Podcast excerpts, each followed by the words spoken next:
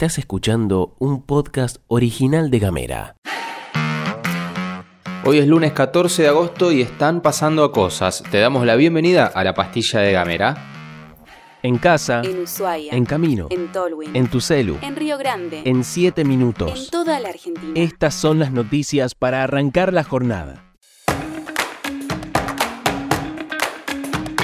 En el marco de un escenario político altamente significativo, se llevaron adelante las elecciones primarias abiertas, simultáneas y obligatorias, paso, en toda la República Argentina, dejando clarísimas tendencias y resultados. A nivel nacional votó el 69% del padrón. El porcentaje superó el registrado hace dos años, en el 2021. En ese momento se había observado un 67,78. Pero si comparamos paso 2023 con paso 2021, que sería algo más acertado por la naturaleza de las elecciones, el porcentaje del domingo es realmente muy muy bajo, porque en el 2019 había votado el 76,40%. Con el 97,39% de los votos escrutados, Javier Milei se posicionó como el gran ganador de las elecciones, obteniendo una victoria en 17 de los 24 distritos electorales, mientras que el análisis de los resultados da que Horacio Rodríguez Larreta, que buscaba consolidar su liderazgo en la interna de Juntos por el Cambio, perdió frente a Patricia Bullrich, mientras que el gobierno nacional recibió un resultado más cercano a lo previsible después de estos últimos cuatro años, quedando en tercer lugar, aunque muy cerca de Juntos por el Cambio. En términos porcentuales, el resultado final quedó en 30,04% de los votos para Milei, 28,27 para Juntos por el Cambio y 27,27 para Unión por la Patria. Si me permitís comparto un pequeño archivo porque en mayo del 2023 Cristina Fernández de Kirchner habló en C5N y dijo esto. Estamos ante un momento difícil, pero creo que en estas elecciones eh, van a ser unas elecciones totalmente atípicas también. Es una elección de tercios. Así como la elección del año 19 fue una elección de techos, porque había dos partidos nada más. O sea, vos tenés en cuenta que entre el Frente de Todos eh, y Juntos por el Cambio eh, agruparon el 90% del electorado. Ahora estamos ante una elección de tercios donde lo importante, más que el techo, es el piso, porque precisamente al ser tercios, lo importante es entrar al balotaje.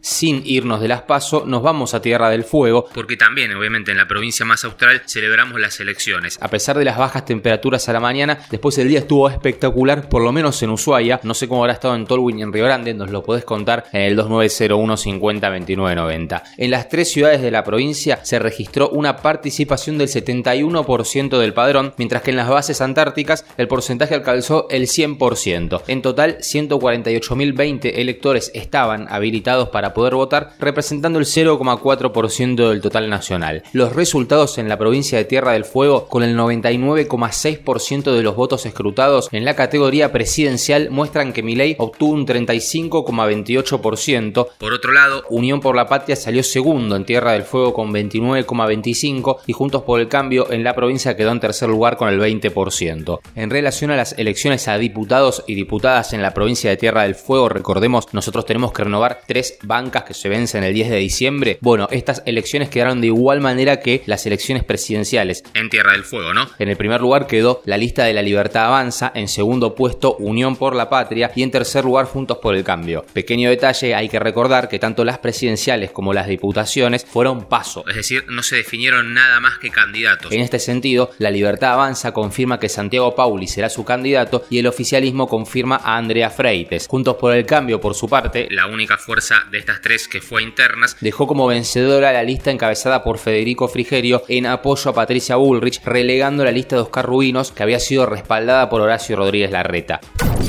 Así las cosas entonces, hay grandes desafíos por delante sin ninguna duda. A nivel local, quizás en Tierra del Fuego, a nuestro juicio, las conducciones deberán reflexionar sobre si en nombre de lo nuevo y del futuro es buena idea repetir y repetir las mismas caras que mutan elección a elección. Esto dicho con mucho respeto, la política requiere de gente nueva y también de gente de experiencia, pero quizás la ecuación de que la gente nueva está en los cuadros técnicos y la experimentada en las boletas no esté funcionando. Quizás también no cargar demasiado las tintas en una militancia que tiene que salir a hablar con sus vecinos para defender candidatos que no conmueven ni al loro, elegidos por acuerdos que son más impuestos que explicados. En términos nacionales, en términos de fuerzas políticas nacionales, los tres tercios tienen grandes desafíos, humildemente a nuestro entender. En primer lugar, es ver si Milei logra retener esa cantidad de votos para octubre, cosa que lo metería de cabeza a un balotaje. En este sentido, hay dos factores a tener en cuenta. El primero es el voto paso, es decir, un hipotético voto más liviano que pueda cambiar en octubre sabiendo que allí las cosas sí son definitivas. Otro factor a analizar para ver si Milei retiene o no sus votos es cómo reacciona el sistema a las elecciones de este domingo, concretamente los medios empresarios y el sector financiero. Esta idea un poco la desarrollaba ayer Iván Jagroski. Digo, todas personas que pusieron mucho dinero en que Milei crezca para satisfacer su curiosidad y evidenciar el poder y que llegaron tarde con el operativo de desinflado. Bueno, hay que ver cómo reaccionan. Volviendo a los desafíos de los tres tercios, decimos que Milei tiene que trabajar para sostener y aumentar.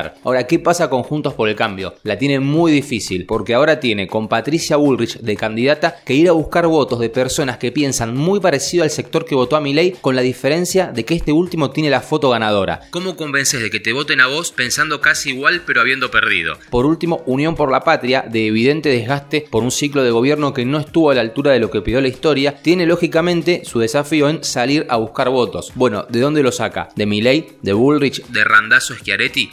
Quizás ahí está la esperanza de ese 10% que se quedó en la casa. Otra pregunta, ¿un votante insatisfecho o que le da igual, que no fue a votar, de ir a votar en octubre, lo haría por el actual oficialismo?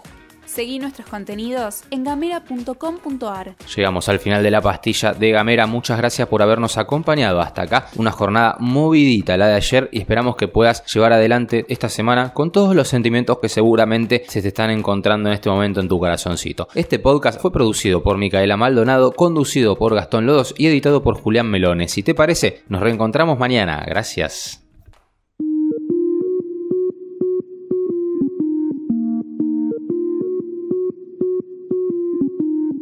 Estás escuchando un podcast original de Gamera.